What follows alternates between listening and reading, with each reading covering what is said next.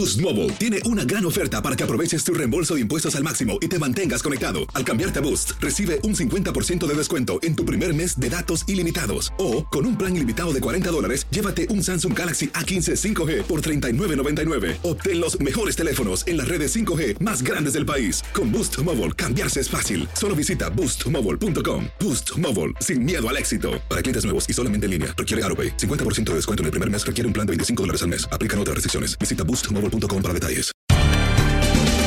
Bienvenidos al podcast de Buenos Días América, la revista radial más completa para los hispanos. Política, salud, economía, tendencia y deporte son algunos de nuestros temas. Bienvenidos.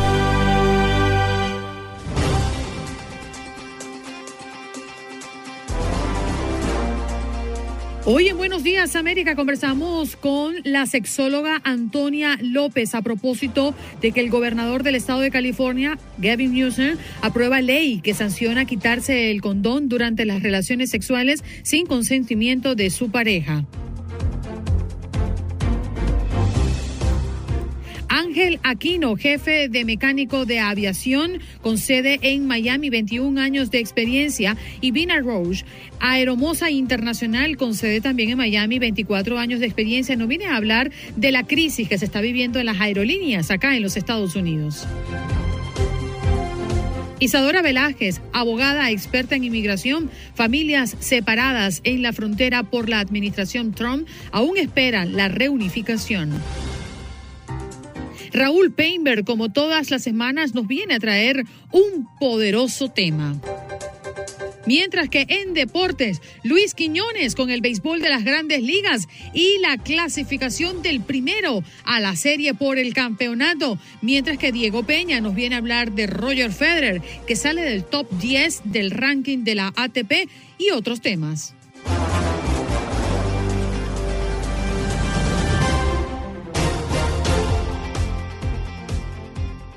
Días, aló, aló, ¿nos escucha?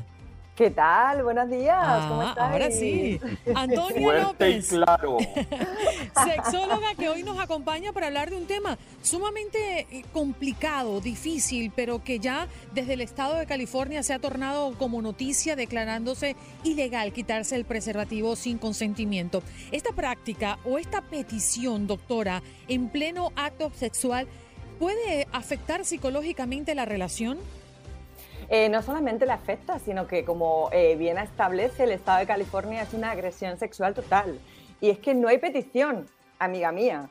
Esta práctica que se ha puesto de moda eh, consiste en quitarse el preservativo, el condón, en mitad de la relación sexual sin decirle al otro. Entonces ahí se rompe eh, un término básico en cualquier relación sexual, que es el consentimiento. Se están vulnerando los derechos sexuales y reproductivos, eh, puesto que el otro no está dando eh, consentimiento y se está eh, poniendo en riesgo su salud sexual, su propia salud, se puede contagiar de enfermedades de transmisión sexual y también incluso puede haber embarazos no deseados. Entonces es algo bastante complicado, es algo eh, que había que tener en cuenta. Yo estoy muy feliz de que esta ley haya salido, eh, porque es un acto que parece ser se ha puesto de moda, incluso hay hasta foros eh, que, que, bueno, que lo promulgan y donde se sienten muy orgullosos de tener esta práctica sexual.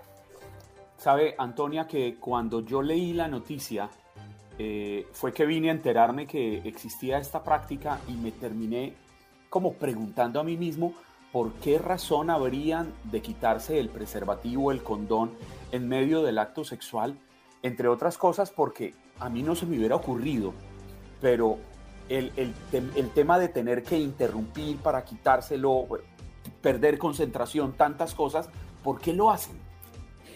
Bueno, se vuelven bastante expertos y con gran pericia a la hora de quitárselo. Date cuenta que es una práctica donde el otro ni se da cuenta durante el propio acto sexual. ¿Por qué lo hacen? Porque todavía existe un gran mito que dice que el preservativo te quita placer, te resta sensaciones, que no es lo mismo.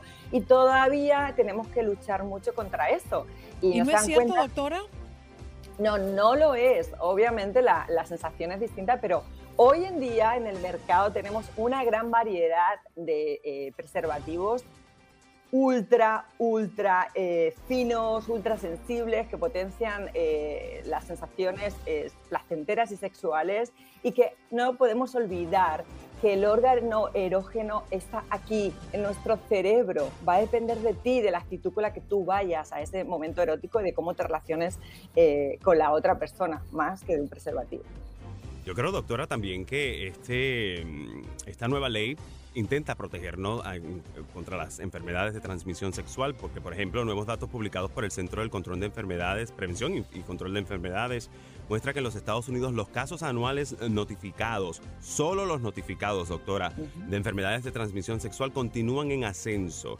Y este proyecto de ley también fue apoyado por el proyecto de investigación educativa legal de proveedores de servicios eróticos ellos apoyaron esta ley y evidentemente era para ayudar a proteger a las trabajadoras sexuales a demandar a los clientes que se quitan el condón durante el acto. Lo que voy, a lo que voy con todo esto, la agresión sexual no necesariamente tiene que ser una agresión física, puede ser por esto de la transmisión de una enfermedad, ¿no? Por supuesto, y no solamente está poniendo en peligro la salud de la persona concreta, que ya es un acto delictivo y que no se puede consentir, sino es un acto que pone en peligro la salud pública, porque tú date cuenta, yo puedo iniciar, la persona puede iniciar una relación con otra persona, siente que, bueno, pues eh, lo está haciendo protegida, con, eh, con un preservativo. El acto puede concluir y la persona no darse ni cuenta y seguir teniendo relaciones con otras personas pensando que está teniendo una, una vida sexual segura y protegida con lo cual nos está haciendo eh, pruebas, puesto que piensa que no ha tenido ningún tipo de riesgo y eso se puede contagiar. Entonces, yo creo que hay que tener muchísimo cuidado, no nos podemos olvidar aquí, yo siempre lo digo, y lo que está faltando, y, y me parece eh, increíble en los años en los que vivimos es educación sexual. Educación sexual donde conozcamos que hay unos eh, derechos sexuales y reproductivos, donde eh, eliminemos esos mitos y esas falsas creencias en torno al placer sexual, donde dejemos claro que tus derechos sexuales acaban cuando empiezan los derechos del otro y cuando el otro no te ha dado consentimiento. Aquí hay una falta de respeto, hay una agresión. Es que me parece eh, perfecto el, término que, han utilizado. Es una agresión sexual. Porque sí, eh, uno sí que hay una agresión física. Te están penetrando sin un eh, preservativo. Te están exponiendo a enfermedades de transmisión sexual. Y dos, también hay una agresión psicológica. Imagínate que en el momento de ese acto sexual la persona sí que se da cuenta de que eso ha ocurrido. La inseguridad, los miedos al peligro de haberse contagiado, hasta que se realiza ese tipo de, pruebas, la persona pasa por un momento de estrés y de incertidumbre horrible eh, donde lo peor de todo esto es que no ha dado consentimiento para que eso ocurra. Qué interesante, ¿no? Porque esta práctica de, quitarse el preservativo sin consentimiento de, la pareja eh, ha causado tanto debate en los Estados Unidos tras la publicación de un artículo de una estudiante de doctorado, ella se llama Alexandra Brodsky, que lo puso en las redes sociales y que además se sirvió de plataformas de medios de comunicación poderosos en los Estados Unidos para hablar de esto, porque ella señalaba que habían foros en línea que estaban proporcionando información sobre cómo cometer con éxito esta práctica. Es lo que usted mencionaba al inicio de la entrevista, doctora. Eh, es la habilidad que la practican tanto que en el momento acto, en el mismo, en el mismo momento del acto, la persona no se da cuenta de que eso se lo quitó, de, que el preservativo salió, ¿no? Y, yo creo que eh, esto es bueno que lo escuchemos porque debemos estar atentos aún y cuando estamos en un momento de desconexión que se supone es el acto sexual. Totalmente, y es algo, aquí hay algo básico que es, eh, se en estos foros se está promoviendo el, abuso hacia otra persona, porque además se, las personas que están en estos foros eh, como que se sienten importantes, se sienten poderosos, que están rompiendo reglas y límites, pero es que esas reglas y límites son importantes.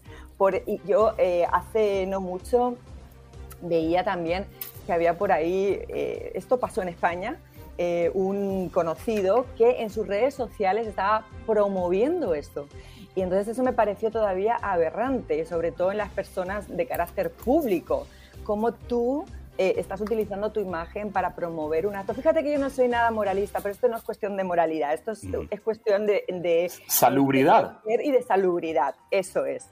Entonces, es algo que no se puede permitir y sobre todo, porque otra cosa es que tú estés en pareja y que le digas al otro, mira, no quiero usar preservativo y el otro consienta, ok, perfecto.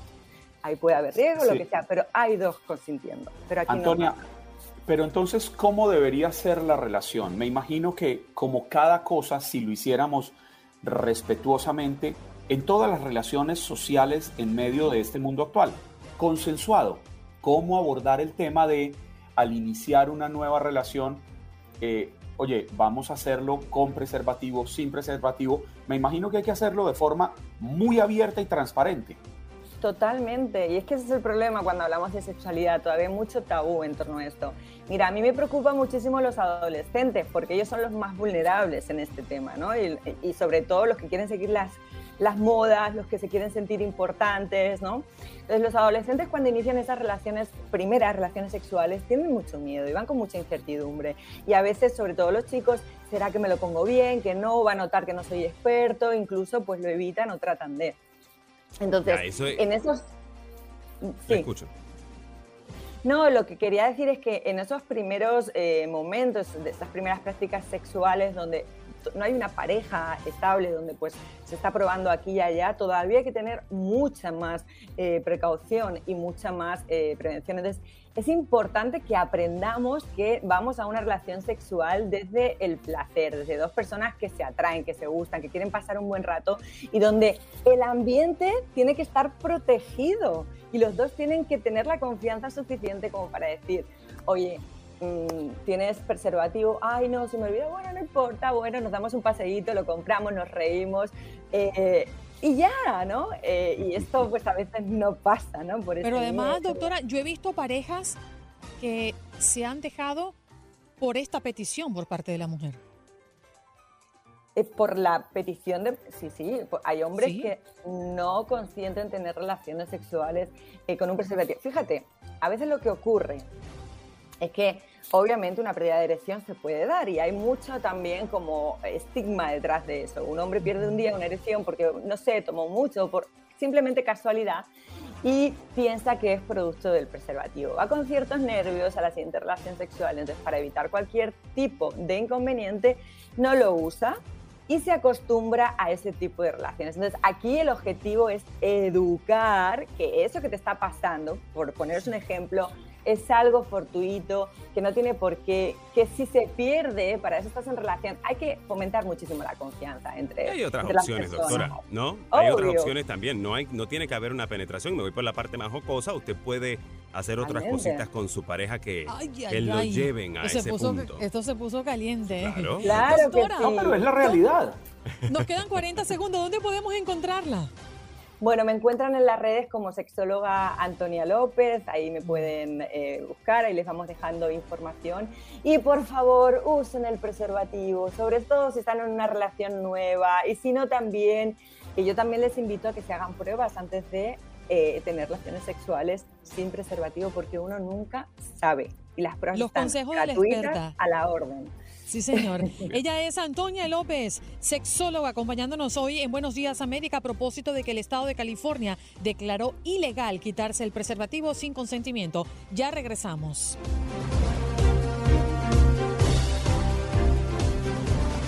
Nos vamos de inmediato con nuestro próximo invitado. Él es Ángel Aquino, jefe de mecánico de aviación con sede en Miami, 21 años de experiencia. A propósito de lo que ha ocurrido en los últimos días con Southwest, esta eh, mm, línea aérea que han cancelado más de 2.000 vuelos durante el fin de semana y continuó el día de ayer y en las últimas horas cancelando vuelos. Así que nos encantaría conversar con Ángel. Muy buenos días. Ángel. ¿Cómo estás? ¿Cómo te encuentras? Buenos días, ¿cómo están?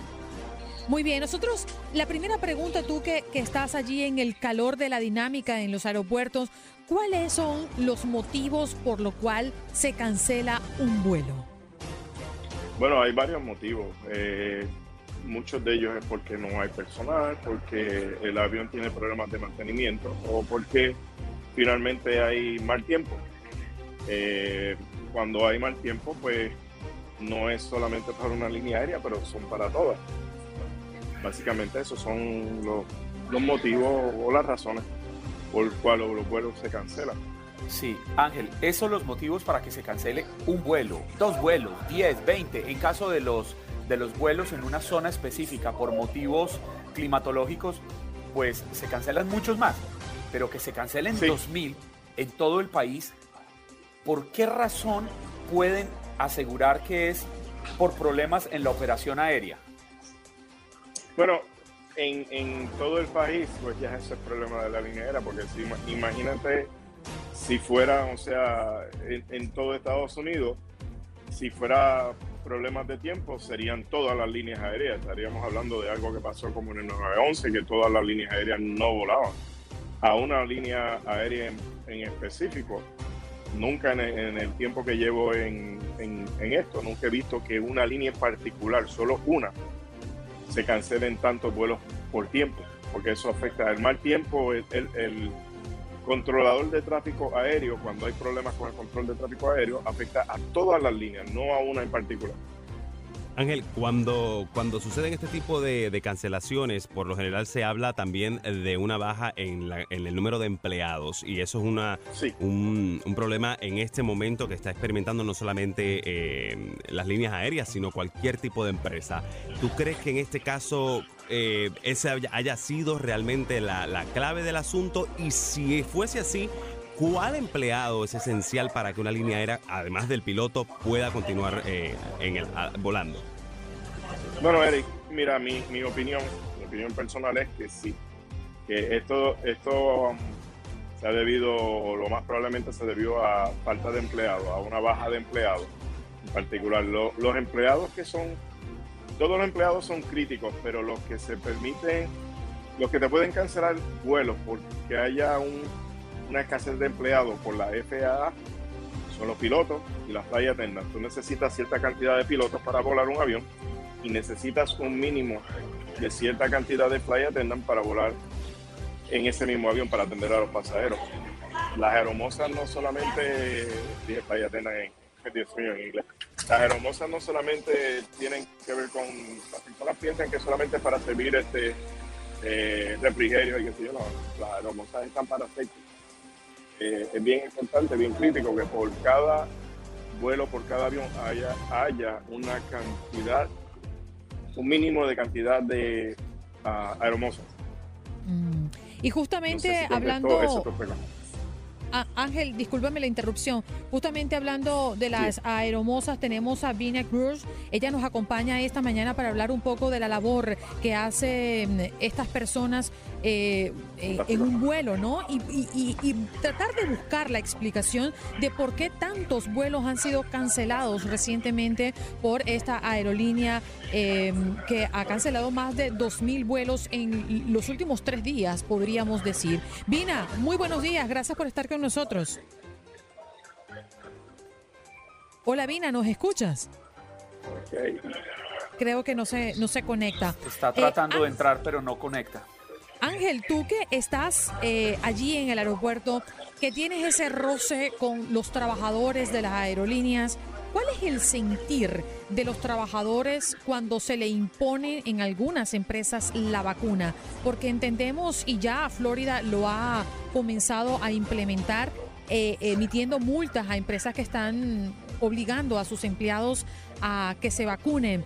Eh, y esta podría ser una de las tantas razones eh, o motivos por los cuales hay muchas vacantes en la aerolínea y podría estar perjudicando los vuelos y por ello pues las cancelaciones que estamos viendo. Eh, ¿Qué es lo que dice la gente, los trabajadores en el aeropuerto? Bueno, en el aeropuerto, en base a toda opinión, la, mayoría de las personas pues, que, que conozco, que trabajo con ellos, tienen la vacuna. Hay un número escaso de ellos que son bien pocos los que no quieren ponerse la vacuna. Lamentablemente para lo que nosotros hacemos, nuestra licencia es, dada o eso nos da por el gobierno federal, es una licencia federal, tanto a los mecánicos como a los pilotos. Nosotros tenemos más o menos el, ah, el, hecho que el gobierno federal nos, nos, nos otorga esa licencia debido a, a, los exámenes que cogemos y qué sé yo. So, si es un mandato del gobierno federal, como a otros empleados del gobierno federal, se les exige que tenga la vacuna. No, no, eh, hablando, quería preguntarle sobre eso mismo, hablando de ese tema de la vacuna.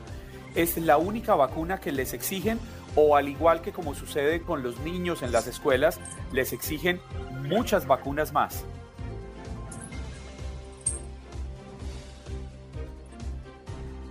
Creo que te dejamos de escuchar, Ángel. Algo pasó con tu audio. Bien, vamos a recibir a Vina Bruce, que ya está con nosotros. ahora sí, El gobierno te exige que tengas una vacuna si quieres, ser, este, si quieres entrar a este país y ser, este, ¿cómo se dice?, ciudadano. Aquí en la línea aérea ahora es la única vacuna que yo he visto que te estén exigiendo. Pero obviamente uno viene vacunado o desde pequeño con distintos tipos de vacunas, o sea, polio, qué sé yo, y no, no hay diferencia cuando uno va a viajar a otro país, yo quiero ir a otro país extranjero y se te exige que tengas cierto tipo de vacuna. Mm. Vina, Vina ya está con nosotros, se ha incorporado a nuestra conversación Aeromosa Internacional, eh, con sede en Miami, 24 años de experiencia. ¿Qué están viviendo internamente la aerolínea para la cual trabajas y cuál es tu sentir a propósito de todo esto? Bueno, yo creo que una de las cosas que previamente se habló es eso. los empleados en este momento estamos pasando por una escasez debido a lo que es el COVID y previamente también se mencionó las medidas de seguridad de la Asociación Federal de Aviación, donde no permite que los aeromosos pues tengan una jornada muy larga en horas de trabajo, lo que quiere decir que eso hace el efecto dominó. Eh, muchas personas no comprenden lo que esto es y cada avión necesita cumplir sus reglas debido a sus aeromosos y sus pilotos a bordo del avión. No simplemente estamos ahí para servir una bebida o para contestar preguntas sobre pues maletas, sino que tenemos que hacer, cada avión necesita por reglas tantos, tantos aeromosos o aeromosas y pilotos.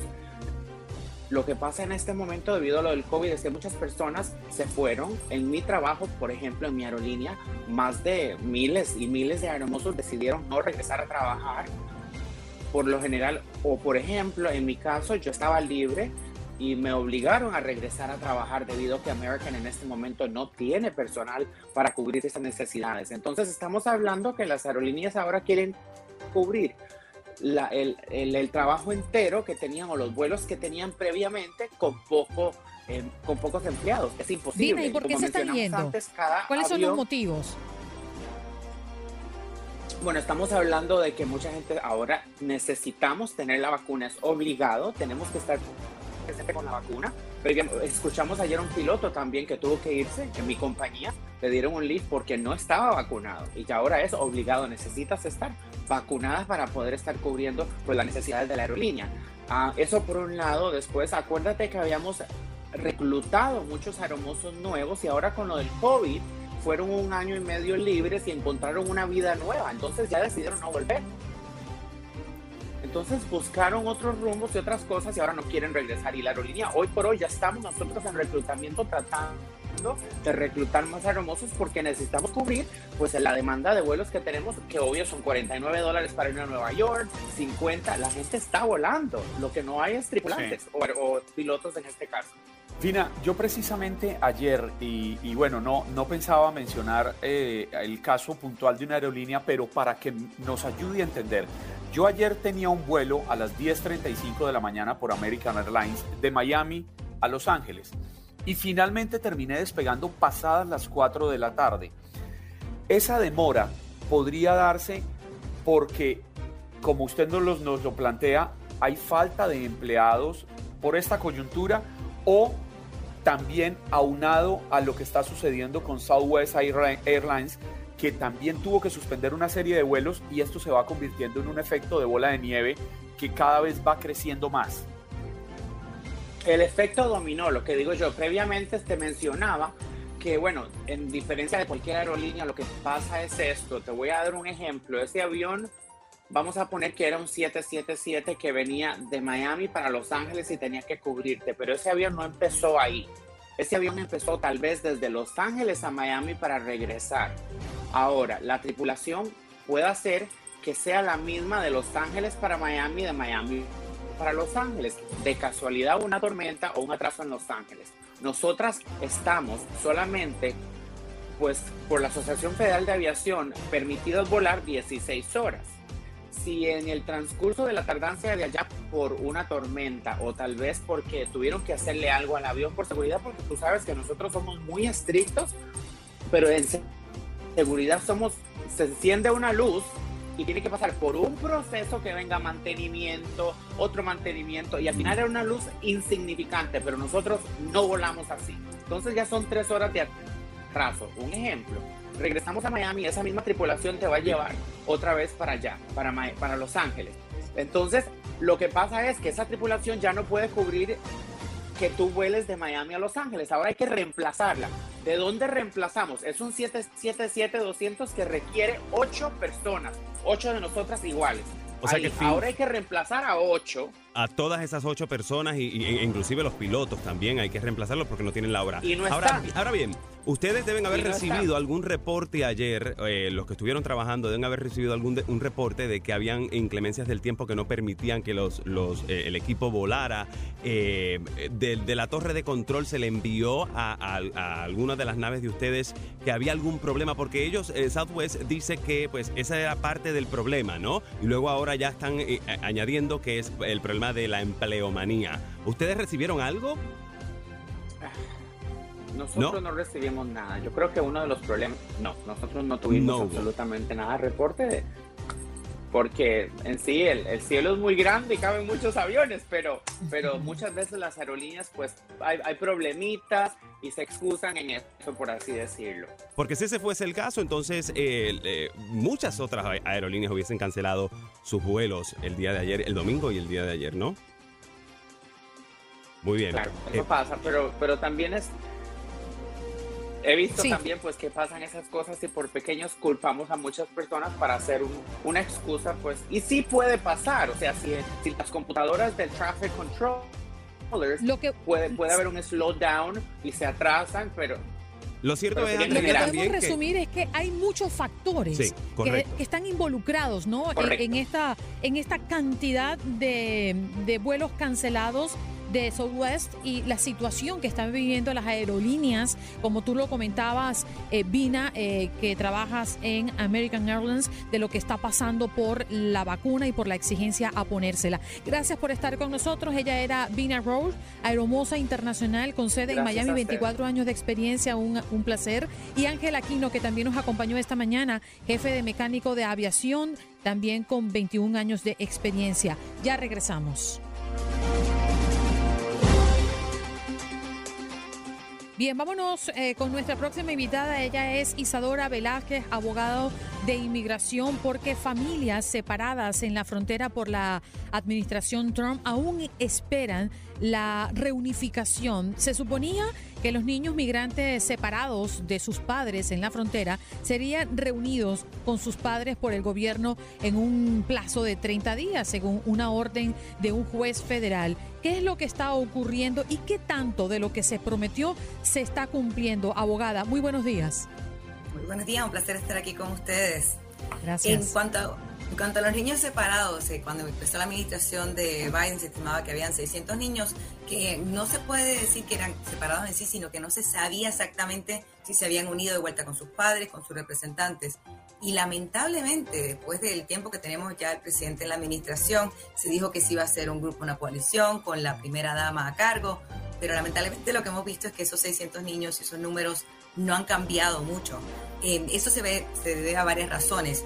Algunas pues, se, estima que puede que sea que estos niños estén con su, lo que llamamos los sponsors o en su familia de vuelta y tal vez están viendo de manera clandestina debido a que muchos sponsors no tienen estatus migratorio y tienen esa protección de tal vez no querer salir a la luz. Pero lo preocupante es lo que no sabemos, que es lo que encía la ansiedad con lo que está pasando en estos momentos. No sabemos si, si ese es el caso para todos, si verdaderamente algunos siguen separados, porque como bien mencionaste, hasta hoy en día no tenemos una respuesta concreta de la administración que siga la orden judicial como se dijo en su momento. La pregunta que uno se hace, Isadora, es si realmente el gobierno, y es increíble porque estamos hablando de Estados Unidos, tiene un registro real de todos estos menores más de 600.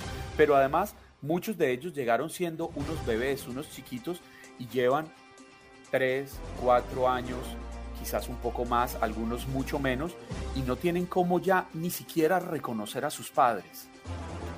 Esa es parte del problema. El, problema empezó, como sabemos, durante la separación eh, de las familias que venían como un conjunto bajo la administración de Trump, pero mientras esa separación se estaba llevando a cabo, no se llevaban unos números concretos, ni siquiera información concreta de dónde estaban estos niños, dónde se enviaban. Y eso es un problema que sigue hasta hoy en día, porque al no tener ese tracking, por llamarlo así, esa información al momento anotada, es muy difícil luego tener un conteo exacto de dónde están, dónde se envió, y eso fue una falla grave por, debido a que fue el mismo gobierno el que decidió separar en su momento. Ahora lo que estamos viendo es que esto no es un problema, la falta de información en lo que es el sistema migratorio no es algo nuevo, es algo que vemos regularmente y regularmente vemos que las cortes intervienen y nos piden que tengamos un mejor conteo, que tengamos un mejor orden para así también poder tener una mejor idea de qué es una crisis en sí. Pero al no tenerlo de un principio, luego tratar de hacerlo tarde se complica mucho. Y en respuesta a tu pregunta, no tenemos esos números exactos, por ende es muy difícil tener una respuesta concreta. Eh, abogada, las leyes tienden, tienden a ser muy técnicas y por lo general son o blancas o negras, no hay, no hay zonas grises, aunque ustedes los abogados las pueden encontrar este tipo de situación que viene sucediendo con la reunificación familiar de estos niños podría abrir una ventana a una legalización de estos menores a futuro? Lo que vimos durante la administración de Obama, cuando vimos una alta cantidad de niños que venían solos, es que hubo ciertos cambios legales, ciertas modificaciones que abrieron la puerta a que niños menores tengan ciertos beneficios migratorios que tal vez no existían antes. Es posible que tal vez si los números siguen de esta manera y no logramos conseguir una solución que ponga a los niños de vuelta con su familia, puede ser que el sistema migratorio llegue a cambiar. Lo que hemos visto es que el sistema migratorio, lo que es cambios legales a través del Senado, del Congreso, como nos gusta hacer las leyes, es muy poco probable y muy lento. Esto sería a través de una orden ejecutiva, como se hizo en su momento cuando tuvimos la crisis de los menores con Obama. Tendría que ser una orden ejecutiva que en estos momentos dé una solución a este problema de la incógnita de los niños. Eh, abogada, quiero cambiarle de tema porque hoy está haciendo noticia, viene de Nueva York, pero está retumbando en todo el territorio nacional y es eh, que la gobernadora eh, de Nueva York promulga ley que protege a indocumentados de coerción y extorsión. A partir del día de ayer, los inmigrantes indocumentados que viven en el estado de Nueva York están protegidos ante la ley de los delitos de coerción y extorsión. ¿Usted cómo mira em, esta decisión, esta protección a los indocumentados? Y por otra parte, ¿usted considera que esto debe extenderse a lo largo y ancho del país? Esta decisión de, Nueva York es interesante porque da una clara distinción en lo que es lo migratorio, en lo que es el gobierno federal y el gobierno estatal. El gobierno federal es el que se encarga de poner las leyes migratorias en cuestión de hacer redadas, aparecer y poder tenerse control de quién entra y quién no. Ahora, el gobierno estatal es el que pone sus reglas internas de lo que es, por ejemplo, la policía y sus propios recursos. Aquí en la Florida, por ejemplo, es interesante que si uno es detenido por un oficial, se supone bajo las leyes que tenemos con el gobernador Scott que un oficial debe llamar inmigración si acaso uno no tiene estatus, y así lo vemos también en lugares como, por ejemplo, Arizona en su momento. Lo de Nueva York, la realidad es que para tener un sistema verdaderamente justo se debería extender, pero es muy difícil convencer a ciertos estados como por ejemplo Texas a que implementen este tipo de respeto al inmigrante si no se explica por qué da un beneficio. Aquí es donde para que sea algo que se pueda extender como sería lo mejor para el país, hay que justificarle al gobernante y obviamente a los ciudadanos el beneficio propio, como conviene el proteger al inmigrante para poder tener un mejor control, una mejor justicia dentro del mismo Estado hasta que no se eduque va a ser un poco complicado en algunos lugares. ¿Sabe que oyéndole hablar lo primero que se me vino a la cabeza fue el ejercicio que hicieron en Milwaukee, en Wisconsin, de tener un día sin latinos? Y es que si lográramos que la gente entendiera la importancia de los latinos, de los hispanos, y por qué no decirlo, de los inmigrantes en general en Estados Unidos, para que esta economía siga funcionando, para que la comida llegue a las mesas de todos los que vivimos en esta maravillosa nación, pues yo creo que las cosas cambiarían. Porque me parece que el discurso xenófobo ha logrado calar en sectores de la población, pero los hispanos no hemos sido capaces de venderles la tesis de, mire, nosotros somos importantes para que la economía funcione. tienes toda la razón, el inmigrante en general es esencial para la economía, pero por eso mismo tenemos unos cambios legales que son tan lentos y tan poco consistentes entre un Estado y otro, porque hasta que nuevamente no eduquemos verdaderamente, no solamente de la importancia, sino también de lo complicado que es el sistema migratorio en el país, no vamos a ver un cambio concreto que en sí necesitamos. Bien. Eh, ¿Tienes otra pregunta? No, estoy bien, estoy bien, estoy claro. Creo que la, licenciada nos ha dejado bastante claro el tema y a mí lo que realmente eh, me preocupaba o no me preocupaba, más bien me daba, me, me, provocaba interés, era el hecho ese de, lo que le pregunté sobre la, posible ventana de, para estos eh, niños eh, camino a su legalidad. Entonces yo creo que hasta el momento estoy claro y creo que el tema pica y se extiende, se puede seguir extendiendo. Yo creo que vamos a empezar a ver, a escuchar más que todo noticias sobre estos niños y ojalá, yo creo que aquí el punto más importante, ojalá que pues puedan ser reunificados con, su, con sus padres, aunque, aunque como bien dijiste tú, Andreina, eh, no, ni tan siquiera puedan recordar sus rostros. Ese es el punto más importante de toda esta conversación. Abogada, muchas gracias por estar con nosotros esta mañana. Siempre es un placer escucharle eh, su explicación con tal claridad. Igual para mí, gusto verles.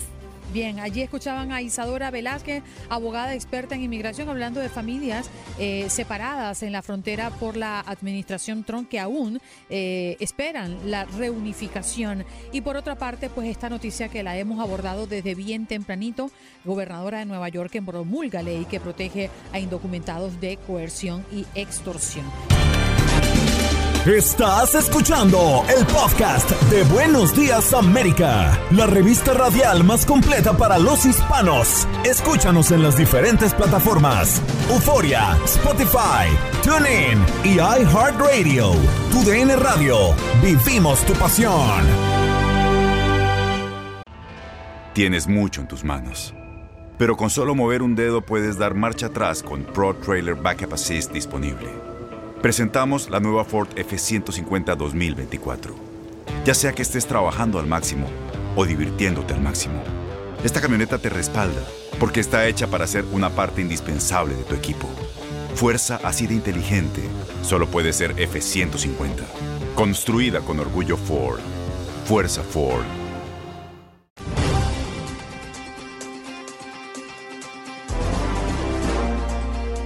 Muy buenos días, Andreina y Juan Carlos. Saludos para toda la audiencia de Buenos Días América. En las últimas horas, una frase del genial periodista, escritor y novelista uruguayo Eduardo Galeano me ha dado muchas vueltas porque en esencia describe uno de los peores males que siguen afectando, amenazando la vida de nuestros países latinoamericanos y en términos generales la vida y la democracia de muchos países en el mundo entero.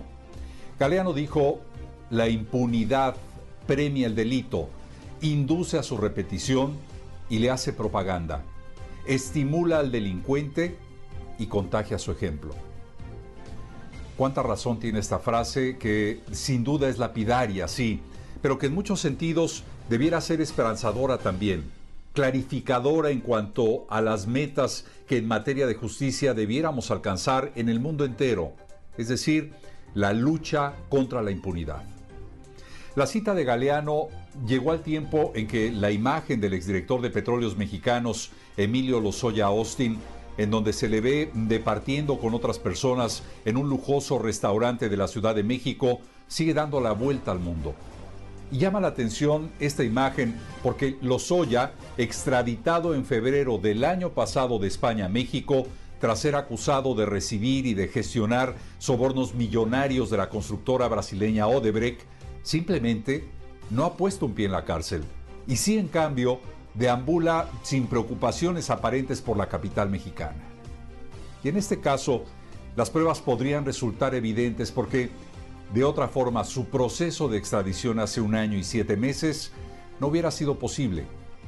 Sin embargo, todo fue llegar a México y cuando se esperaba su encarcelamiento, el exfuncionario fue llevado a su casa, en donde continúa, repito, un año y siete meses después, enfrentando este proceso escudado en la figura de testigo protegido, aunque hasta ahora sus declaraciones hayan tenido un efecto limitado. El presidente de México, Andrés Manuel López Obrador, dijo al referirse a este hecho que la aparición de Lozoya en un restaurante podría ser legal, pero es inmoral. Y sí, lamentablemente este tipo de situaciones no permiten, desde mi punto de vista, avanzar en el verdadero establecimiento de nuevas formas de hacer políticas, de nuevas formas de hacer y aplicar sobre todo la justicia, de evitar, como decía Galeano, hacer propaganda que estimula al delincuente y contagie ese mal ejemplo. México no es el único país en donde la impunidad gana terreno. Incluso, aunque por otras razones, en países como Estados Unidos, la delincuencia se arriesga cada día más y más porque sabe que las agencias del orden están siendo sobrepasadas y que la posibilidad de esclarecer cualquier delito es relativamente probable. Pero volviendo a México, en donde a pesar de los cargos que enfrenta, vemos a un Lozoya moviéndose con tal libertad, ojalá que no suceda lo que Galeano también aseveró. La justicia es como las serpientes, solo muerde a los descalzos. Andreina y Juan Carlos, es mi reflexión esta mañana. Les mando un fuerte abrazo y nos veremos el próximo jueves. Regreso con ustedes. Wow, la justicia como las serpientes. Interesante, ¿no? Yo le, yo le sumaría algo, mezclando dos frases que han sido muy famosas alrededor de la justicia. Y es que la justicia puede ser ciega, puede ser sorda, puede ser muda. Dicen que cojea, pero al final siempre llega. Y uno guarda la esperanza de que la justicia llegue para acabar con tanta injusticia.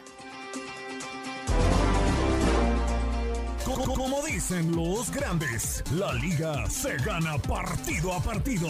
Partido a partido. En Buenos Días América, Contacto Deportivo.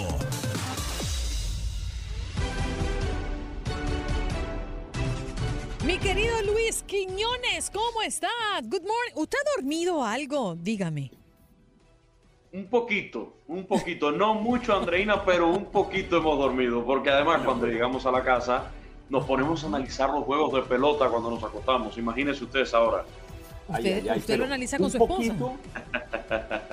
no, pero siempre nos ha pasado eso. Uno llega con la adrenalina del juego y ya llega, se acuesta y cuando vas a dormir oye, ¿y por qué Dave Rover decidió dejar a Max Scherzer? ¿Y por qué el manager Kapler de los Gigantes sacó antes de tiempo a Alex Wood, el abridor de los, de los Gigantes?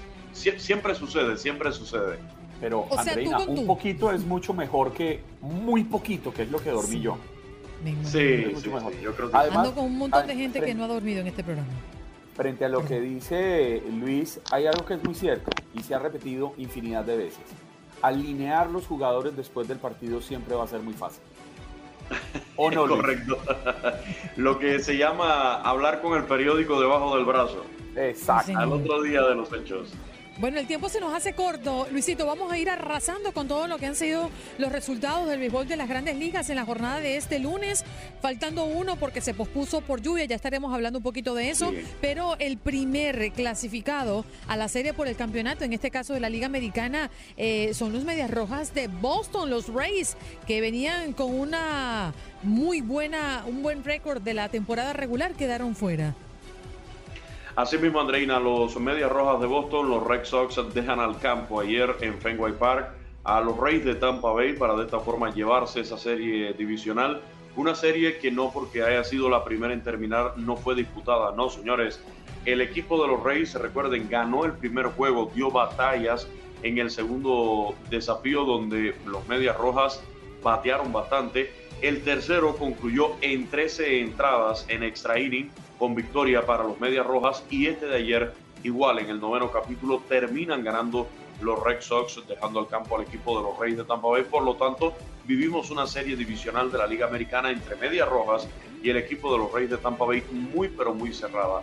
Los Medias Rojas de Boston con el efecto Cora, con el efecto Alex Cora, que es su manager, el hombre que regresó después de cumplir la sanción de un año impuesta por MLB por la situación del robo de señas con los Astros del 2017.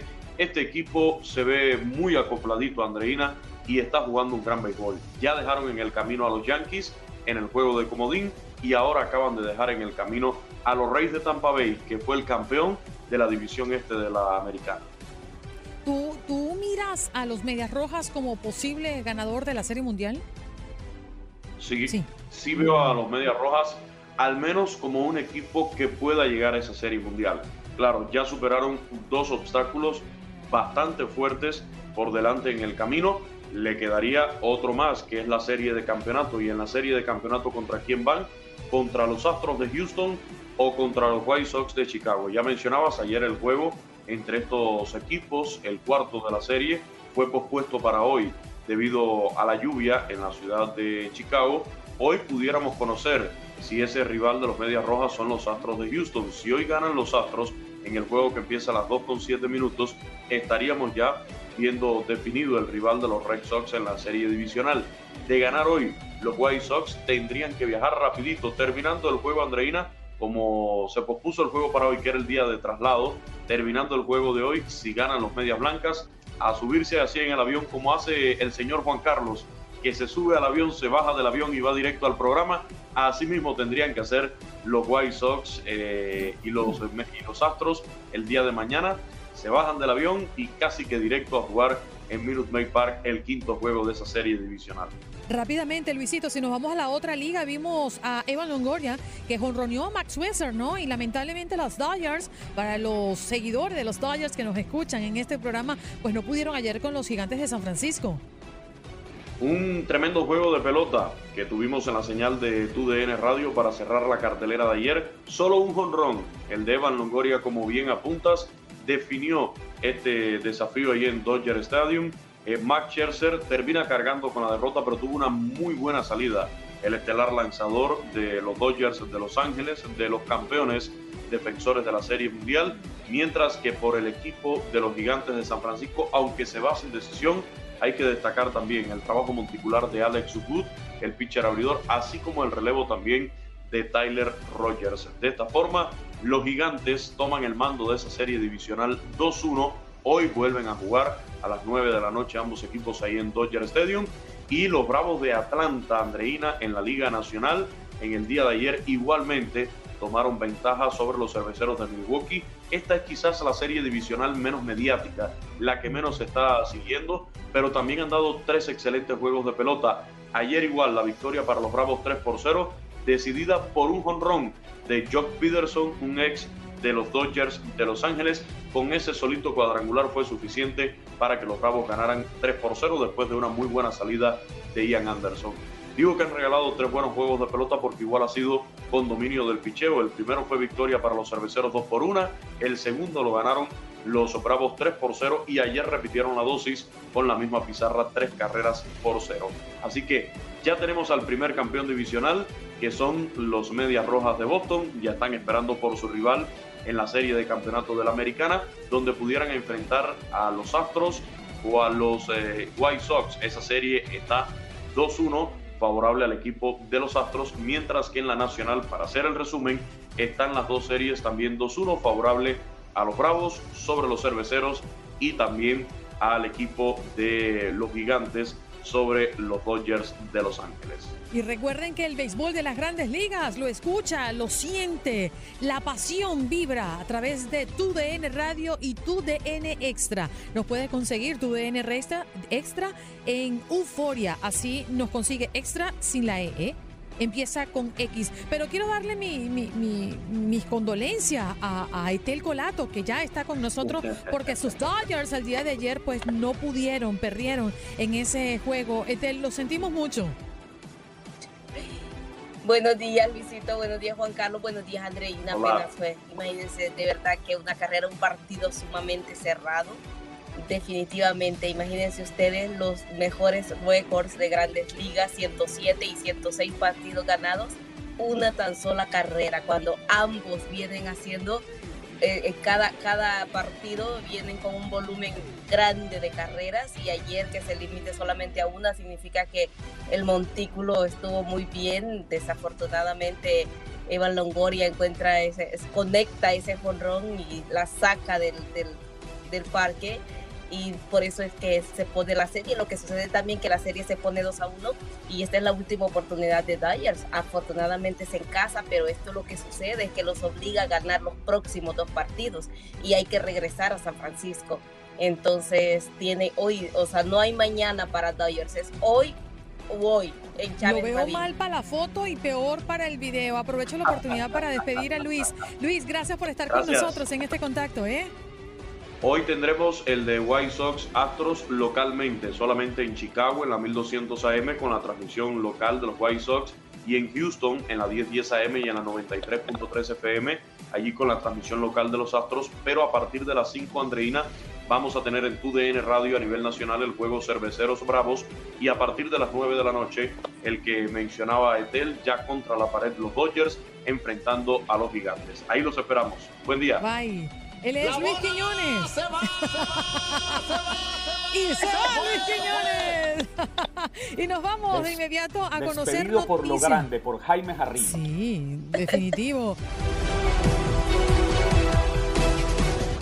A ver, no, lo escucho. Cuéntele, cuéntele. Le, le Hágale. cuento. Diego a la cuenta de una. tres. A la una, Diego. A las dos, Diego. Uy, uy. A las tres, Diego. No, ¿Lo pero cu- tenemos? cuéntele A hasta ver. 10. Ya, ya lo- Ay, le dio miedo. le- ¿Qué ah, está haciendo, Diego? Se está el rascando. ¿Cómo andan? ¿Ah? ¿Cómo, Oiga, cómo pero- está? ¿Qué es eso? Pero, ¿Cómo que qué es eso si ese es el regalo que dijo que nos tenía? Ese es el manito. Son, son las manitos que se usan para rascarse hechas en madera que son súper prácticas. Yo nunca la he tenido. Y eso es lo que don Diego nos Uy, va a regalar o les va a regalar. Tiene tres, don Diego. Eh, yo recuerdo que tenía dos, Diego se metió en camisa de 11 varas, hay que comprar una tercera porque Eric Cuesta también le encanta rascarse, autorrascarse la espalda. No, Oiga, pero a ver. Diego. eh, pues alguien se puede quedar sin una, ¿no? Eh, le tocó a Eric. Oiga, Diego, lo, único, lo único que le puedo pedir, y muy respetuosamente, ¿no? Ya que Andreina lo quiere tanto a usted, Sí. a mí deme la que no ha usado. Andreina sí le recibe el carranchil ese que usted tiene en la espalda. A ver, aprovechando que tenemos al buen Eric y que tengo el gusto de A ver, verlo ahora. ¿Y de qué lado está Eric? Ahora para saber si sigo siendo Irlanda o no. no, no, yo no. sigo, no, yo sigo en el medio, ¿eh? Yo estoy, yo estoy en el mismo medio de estos dos sinvergüenzas Es- que se viven peleando toda la mañana. Él es como tú, Irlanda. Exacto. Bueno, ese. Entonces somos dos terrenos neutrales ya. O sea, uno para Sí. cada quien. Terrenos neutral neutrales. Que, que no me sabe a Usted, nada. Vea, Diego. Peña, a usted le faltan pantalones para ser neutral. Usted siempre está pegadito, pegadito. Mire, así como estoy yo, así pegadito, pegadito a Andreina Gandica. No te dejes, Diego. Yo no, sé qué le pasa a Juan Carlos. Él quiere pelear, confrontar, lanzarlos a los. a- o sea, hello. ¡A los leones! A los leones. Y- más bien-. Si hace más una bien- semana Juan Carlos estaba en la cabina, ¿por qué ahora no? ¿De qué se trata? ¿De rotación o qué? Estoy en Los Ángeles, mi querido Diego, y Ah, me voy a. para envidia suya, para envidia, para que se muera de Y envidia. mía. Me voy a reunir con Etel Colato hoy y voy a comer tacos de birria con ella. Pobre ¿Y qué quiere que le haga? ¿Como el Miguel en El Señor de los Anillos? Eh, Hágale. Pobre Tel. Bueno, así hizo Alemania, ¿no, Dieguito? ¡Eh, ya estoy en Qatar. Cuéntanos el clasificado. El eh, primero, Andreina, de los eh, 31 seleccionados que van a buscar su pase por la vía de la clasificación, ¿no? Ya sabemos que Qatar está como anfitrión esperando en la ronda para noviembre del 2022, pero ayer le pegó nada más y nada menos que cuatro goles por cero a la selección de Macedonia. Uno podría decir, ¿y cuál sería la complicación para que Alemania venza a Macedonia? Pero hay que recordar que en la primera vuelta de esta clasificación mundialista ya le había pegado el equipo de Macedonia del Norte dos goles por uno al eh, cuadro que dirige Joaquín, perdí, eh, Hans-Dieter Flick, ya Joachim Löw no está más. Eh, un gol de Key Havertz, otro par por parte de Timo Werner, milagro que vuelve a anotar Timo Werner, es extraño que el delantero de Chelsea pueda tener números importantes. Y para cerrar la cuenta, el inglés naturalizado alemán Yaman Musiala, el eh, futbolista del Bayern Múnich, fue el que puso el cuatro goles por cero. Qué irónico, ¿no? La selección que tuvo el fracaso más rotundo en la última Copa del Mundo en Rusia 2018, en la primera que se instala en la siguiente Copa del Mundo, pero hay que decirlo, ¿no? Con pocas esperanzas realmente hoy en día para que levante el título mundial, aunque no se puede descartar ja- jamás. Sí, definitivamente. Y esta ha sido una eh, larga jornada para incluir al menos en la zona suramericana la Conmebol con tres jornadas seguidas por la quinta que estuvo pendiente eh, gracias a los retrasos por el COVID-19. Así que yo creo que a partir de ahora vamos a estar viendo con mucha más frecuencia a los clasificados, conocer a los clasificados para Qatar, Diego. Sí, eh, el día de hoy puede ser la selección de Inglaterra, ¿no? En caso de ganarle a la selección de Hungría en eh, su visita, estaría sellando su pase el eh, subcampeón de Europa. Y otro de los que se puede clasificar, que tiene una clasificación perfecta, al menos en tema de la UEFA, sería también la selección de Dinamarca. Ha jugado siete partidos, los siete ha ganado 26 goles a favor, cero en contra para la selección de Casper Jumland que a final de cuentas fue semifinalista en la edición pasada de la Eurocopa y que ahora de la mano de Mikkel Damsgaard y también de Juraj Pulsen, entre otros futbolistas, pues puede cerrar su pase por segunda Copa del Mundo consecutiva a Qatar 2022, Andreina. Mm. Por otra parte, pues es oficial, ¿no? Y no vamos al tenis. Federer estará saliendo del top 10 eh, y ya, estuvo, ya está fuera del top 10, ¿no? Sí, el próximo lunes, Andreina, eh, después de que Hurkacz, el que lo eliminara en eh, la última ocasión o en su último juego a Roger Federer en Wimbledon, eh, lo va a desplazar. Qué extraño se escucha esto, Andreina, pero yo creo que es precisamente por el ocaso que ha tenido tanto Federer como Rafael Nadal en sus trayectorias. Desde el 2017 no salía de top 10 a Roger Federer, pero a mí lo que se me hace escandaloso, salvo tu mejor opinión y la de también de Eric y de Juan Carlos, es solamente seis torneos en los últimos 22 meses son los que ha podido disputar Roger Federer en el, eh, en el mundo del tenis. Desafortunadamente la rodilla no lo ha dejado concluir en competencia este año y podría ser incluso además la peor clasificación que tenga en los últimos 20 años de su trayectoria para el ganador de 20 Grand Slams. Sí, y cerramos con noticias desde Raiders, ¿no? Efectivamente, porque John Gruden, así como lo hace mi querido Juan Carlos, Así como las tortuguitas esas que están en los carros que nada más mueven la cabeza. Así que van, y van de un ladito para el otro. ha renunciado, se han revelado entre 5 y 7 correos electrónicos, Andreina, eh, en donde ha empleado lenguaje misógino, en donde ha empleado lenguaje racista en contra de Smith, el eh, eh, máximo encargado de la Asociación de Futbolistas Profesionales. Y ayer se terminó reuniendo con Mark Davis, el dueño de las Vegas Raiders, justo cuando llegaba a su cuarto año de 10 de contrato empleado. John Gruden se tiene que despedir diciendo no ser una eh, distracción para la organización de Las Vegas. Al final de cuentas, sí se termina despidiendo desafortunadamente y con esto cierra su etapa con una organización que en su momento fuera campeón de la NFL con el eh, Super Bowl. Bien, Dieguito. sí. Antes, antes de, que lo, de que lo despache, Diego, usted sabe, para cerrar ahora sí, ¿Qué partido importante se juega de la Premier League el próximo 19 de octubre? El City contra el, contra el Liverpool ya se jugó. No, Manchester City contra el equipo de Andreina Gandica, no lo olvide. ¿Cuál es el equipo de Andreina Gandica? El Brujas de Bélgica. No seas así. pero es en serio. es en serio, el 19 de octubre. O, sea, ¿le estás ah. anticipando el día de Halloween? 19 de octubre, ya, esto es ya, ya mismo, en unos días ese partido.